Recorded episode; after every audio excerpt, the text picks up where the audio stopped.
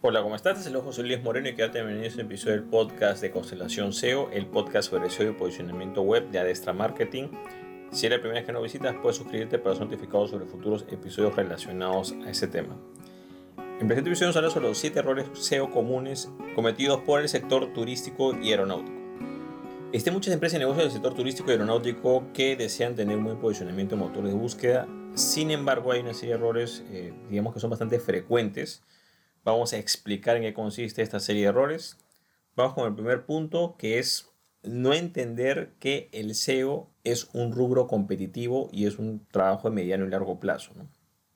Creo que sucede que muchas empresas y negocios del sector turístico de repente quieren posicionarse en motor de búsqueda, pero a veces como que piensan que es un trabajo puntual que hay que hacer, es como que no sé, pues, como que me diseñas una imagen o que haces determinada acción y ya está.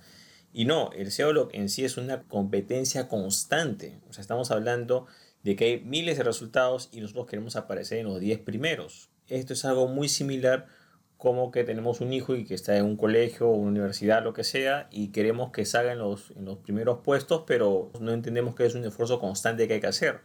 O sea, no es que porque tenemos un hijo y de repente lo metemos a, unas clases de refuerzo, ya eso va a garantizar que va a estar en los primeros puestos. No. Peor aún si esas clases de refuerzo solamente se dan por unas semanas o por un mes. No. Es un trabajo que tiene que hacerse de meses e incluso años. Muchas relaciones que vamos a hacer en el presente recién se van a ver como a los seis meses en adelante.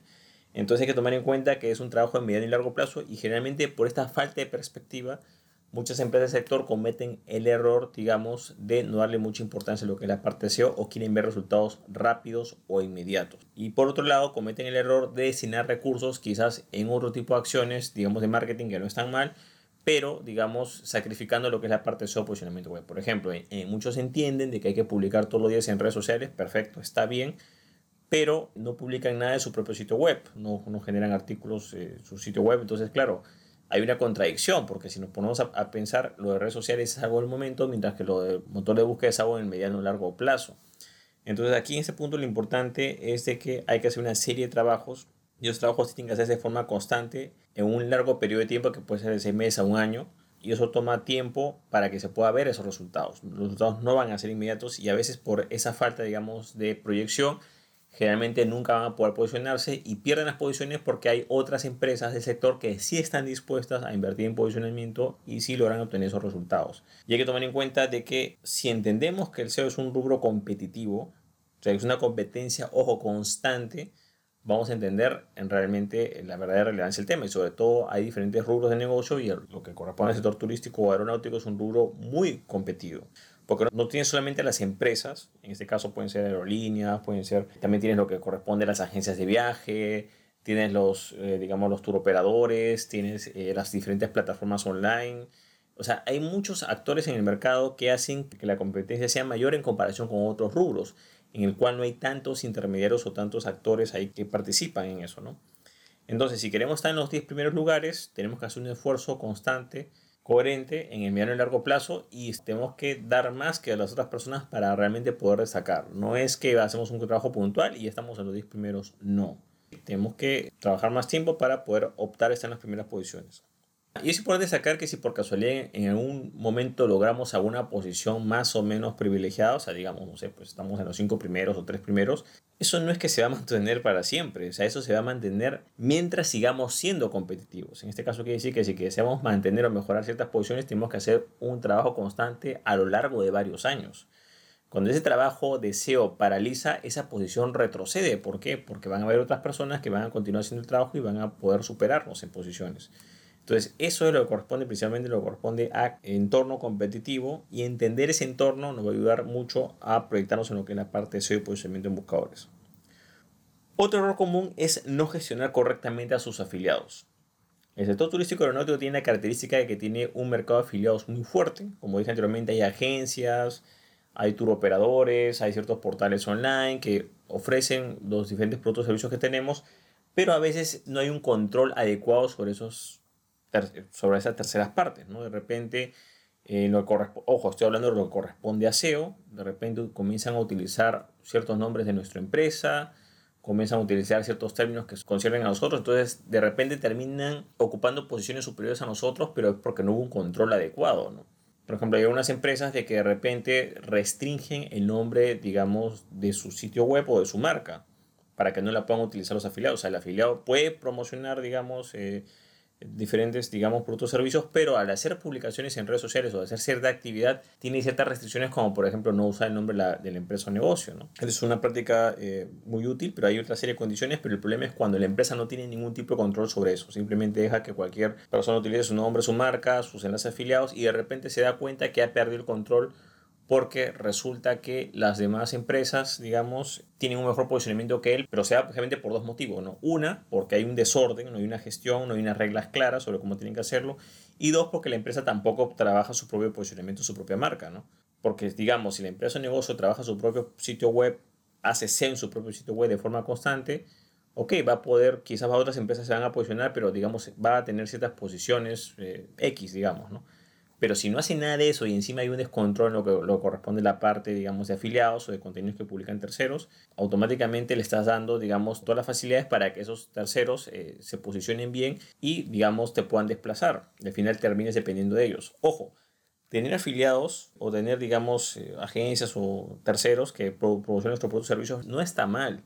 Está bien, mucha gente tiende a satanizar, sobre todo en lo que es la parte del sector turístico, a esos tipos de empresas externas que dicen, mira, estamos perdiendo tanto porque estamos pagando tanto en comisiones a las agencias externas o a los, o los portales online de ventas de, de, boletos aéreos o de viajes, etc. Pero en realidad ellos están, digamos, ellos están haciendo su trabajo, ellos están generando tráfico, se están moviendo, están comprando publicidad, están generando contenidos. Otra cosa es que tú no lo estás haciendo, ¿no? Entonces hay que tomar en cuenta de que podemos tener un sistema de afiliados y referidos, pero tiene que haber cierto control, sobre todo en lo que corresponde a la parte SEO. Tiene que haber ciertas reglas, ya que si no establece ciertas reglas, lo que pasa es que eso se va a salir totalmente de control. Por supuesto que siempre va a haber algún afiliado que va a cometer alguna falta, pero tienes que tener alguna medida para poder, digamos, eh, eh, ¿cómo se llama? Manejar todo eso, ¿no? Por ejemplo, en mi experiencia personal, y me ha pasado, en algunos casos, por ejemplo, he querido hacer algunos tutoriales eh, con, digamos, por ejemplo, en determinado canal o en determinado blog y de repente he mencionado el nombre de cierta agencia o de cierta compañía aérea y al cabo de un tiempo, cuando ese contenido se posicionó bien, claro, recibí, digamos, la notificación de esa agencia que no puede utilizar, que según sus normas de, de afiliado no puede utilizar X términos y está bien. O sea, tiene que haber ese control porque precisamente eso es lo que va a garantizar de que no se, no se perjudique a la empresa como tal. Ahora, vamos con otro, otro error común, que es, si vas a trabajar lo que es tu sitio web, enfocarte solamente en la parte on-page. La parte on-page es lo que corresponde a lo que es optimización interna. Eh, por ejemplo, muchos se centran solamente en lo que es, bueno, ya la configuración SEO, le pongo, le pongo un plugin de SEO, mejoro los tiempos de carga y ya está. No es así. El SEO en realidad tiene muchos pilares eh, por ejemplo, lo que es la parte de su posicionamiento web, está la parte on-page, sí, la parte de rendimiento, pero también está la parte de generación de enlaces, está la parte de creación de contenidos, está la parte de cumplimientos de normas, está la parte de estructura y navegación, etcétera, etcétera. O sea, hay varios pilares que conforman todo lo que es la parte SEO. Pero pensar que solamente por la optimización on-page o la optimización interna del sitio web te vas a posicionar es poco realista. Es, vamos al ejemplo de nuestro hijo. ¿no? Si tenemos un hijo en un colegio o en una universidad, nosotros no podemos pretender que ese hijo va a salir en los primeros puestos simplemente por inscribirlo en la universidad y cumplir los requisitos de, digamos, de matrícula, etc. Eso no es suficiente. ¿Es importante? Sí, por supuesto que es importante, pero tiene que hacer más, o sea, tiene que trabajar más para poder llegar a los primeros puestos. Cualquier persona se puede matricular o hacer esos requisitos básicos. Entonces, la parte on, SEO on page es buena, sí, pero es un requisito básico, no es que sea la parte, digamos, eh, fundamental o digamos, eh, trascendental en lo que corresponde a la parte SEO. Es una parte que se tiene que hacer, sí, pero no es suficiente. Realmente la parte on-page representa entre el 15 al 20% de todo el trabajo SEO que hay que hacer. Entonces, tú no puedes pretender que tu hijo en una universidad o un colegio salga en los primeros puestos haciendo el 20% de las tareas o de las materias que tiene que hacer. Imposible. Tiene que hacer todo y tiene que hacerlo en un nivel óptimo para que puedas, eh, digamos, esperar que te posiciones en ciertos resultados que sean relevantes. ¿no? Bueno, vamos con otro error común que es no tener un ritmo de publicación. Y cuando hablo de ritmo de publicación hablo específicamente no en redes sociales, sino específicamente en el sitio web, en este caso en lo que corresponde al blog. Es un requisito fundamental para que un sitio web que opte o que desee posicionarse debe tener un ritmo de publicación. Entonces ese ritmo de publicación puede ser, por ejemplo, lo mínimo digo yo, puede ser dos artículos por semana eh, si puedes hacer más, mejor. Si son tres por semana, cuatro por semana, o si es todos los días, mucho mejor. Pero por lo menos estamos hablando de dos por semana. Entonces, de repente hay empresas y negocios que esto lo distorsionan y dicen, bueno, voy a posicionarme, entonces voy a contratar a un redactor, hago seis artículos largos y ya. No. Ritmo de publicación quiere decir que ese ritmo se tiene que mantener a lo largo del tiempo. Un ritmo que podamos mantenerlo durante meses y años. Porque el ritmo de publicación va a ser, digamos, algo que nos va a ayudar a posicionarnos. Ahora, además del ritmo, también está la calidad de esos contenidos. Entonces, mucha gente dice, no, hay que hacer artículos de tanta cantidad de palabras, de 2.500 palabras, 2.000 palabras, 1.500 palabras. No, porque el artículo puede ser de 1.500 palabras o 2.000 palabras y es pura basura. Es mejor quizás poner un artículo más corto, quizás de unas 500 palabras, 800 palabras, y con eso quizás es suficiente.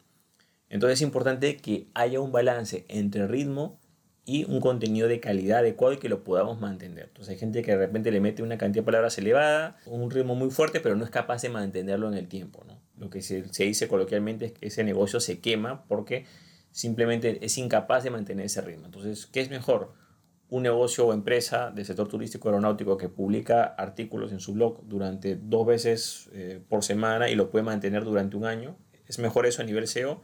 O es mejor quizás una empresa o negocio que un, solo publica un solo mes y ahí publica, pues, no sé, pues 10 artículos de, de 2.000 palabras cada uno. Por supuesto que lo mejor, bueno, en el anterior ejemplo, y, que esos artículos sean de, de 500 a 800 palabras, ¿no? O publicar 15 artículos en un mes de 2.000 palabras y ahí no volver a publicar nada.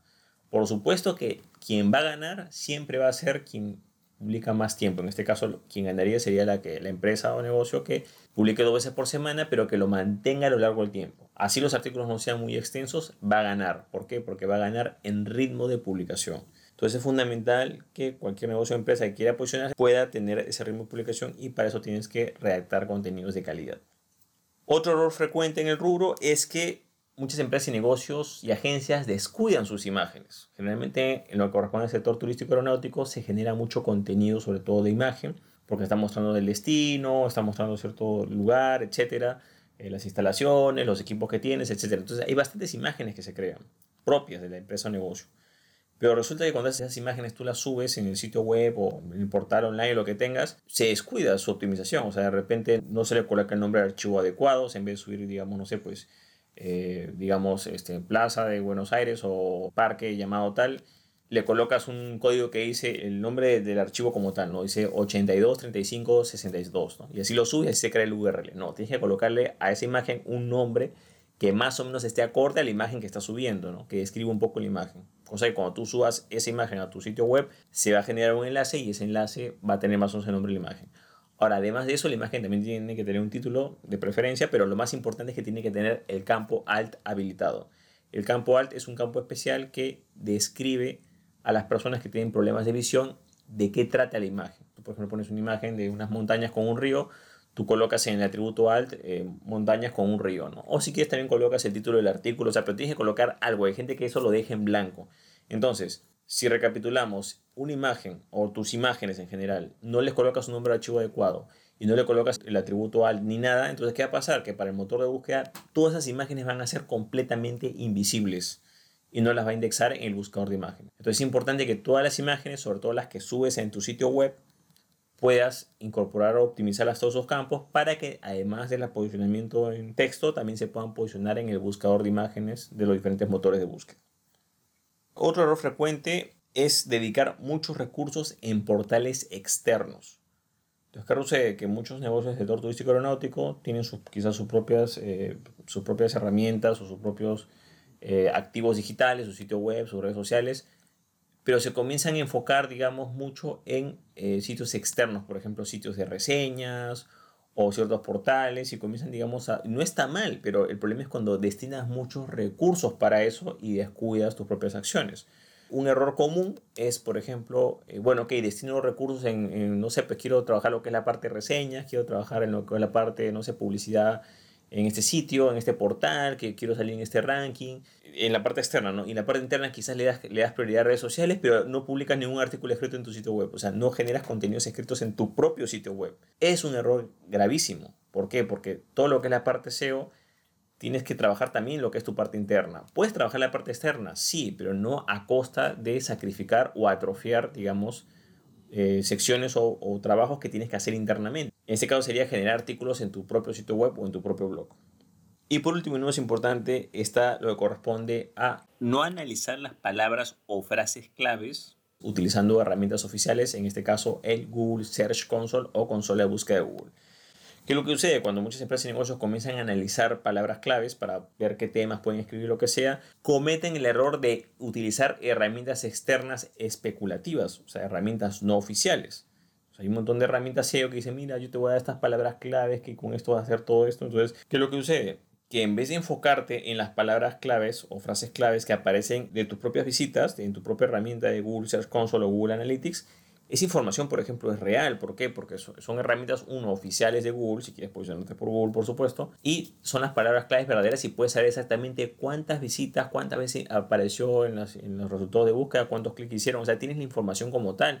Incluso puedes ver diferentes conjugaciones. Hay gente que puede estar buscando, no sé, pues este pasajes para Bogotá, buscar boletos Bogotá, y otro puede buscar tiquetes Bogotá, otro puede buscar tiquetes para Bogotá. O sea, hay muchas formas de buscar una misma cosa y eso tienes que verlo en tu herramienta que es de Google Search Console o consola de búsqueda de Google y ahí vas a poder ver cuáles son las palabras o frases claves por las cuales las personas están llegando a tu sitio web. Ese es el contenido más importante y con el cual deberías deducir los diferentes temas, acciones, SEO o en qué palabras vas a trabajar para poder posicionarte. El error de muchas empresas y negocios del sector es que simplemente se van a herramientas externas, no hacen ese trabajo interno porque simplemente no tienen una persona que analice esos datos se van herramientas externas y esas herramientas externas no oficiales lo que hacen es que dan un montón de información que no está sustentada, o sea que simplemente son eh, información especulativa.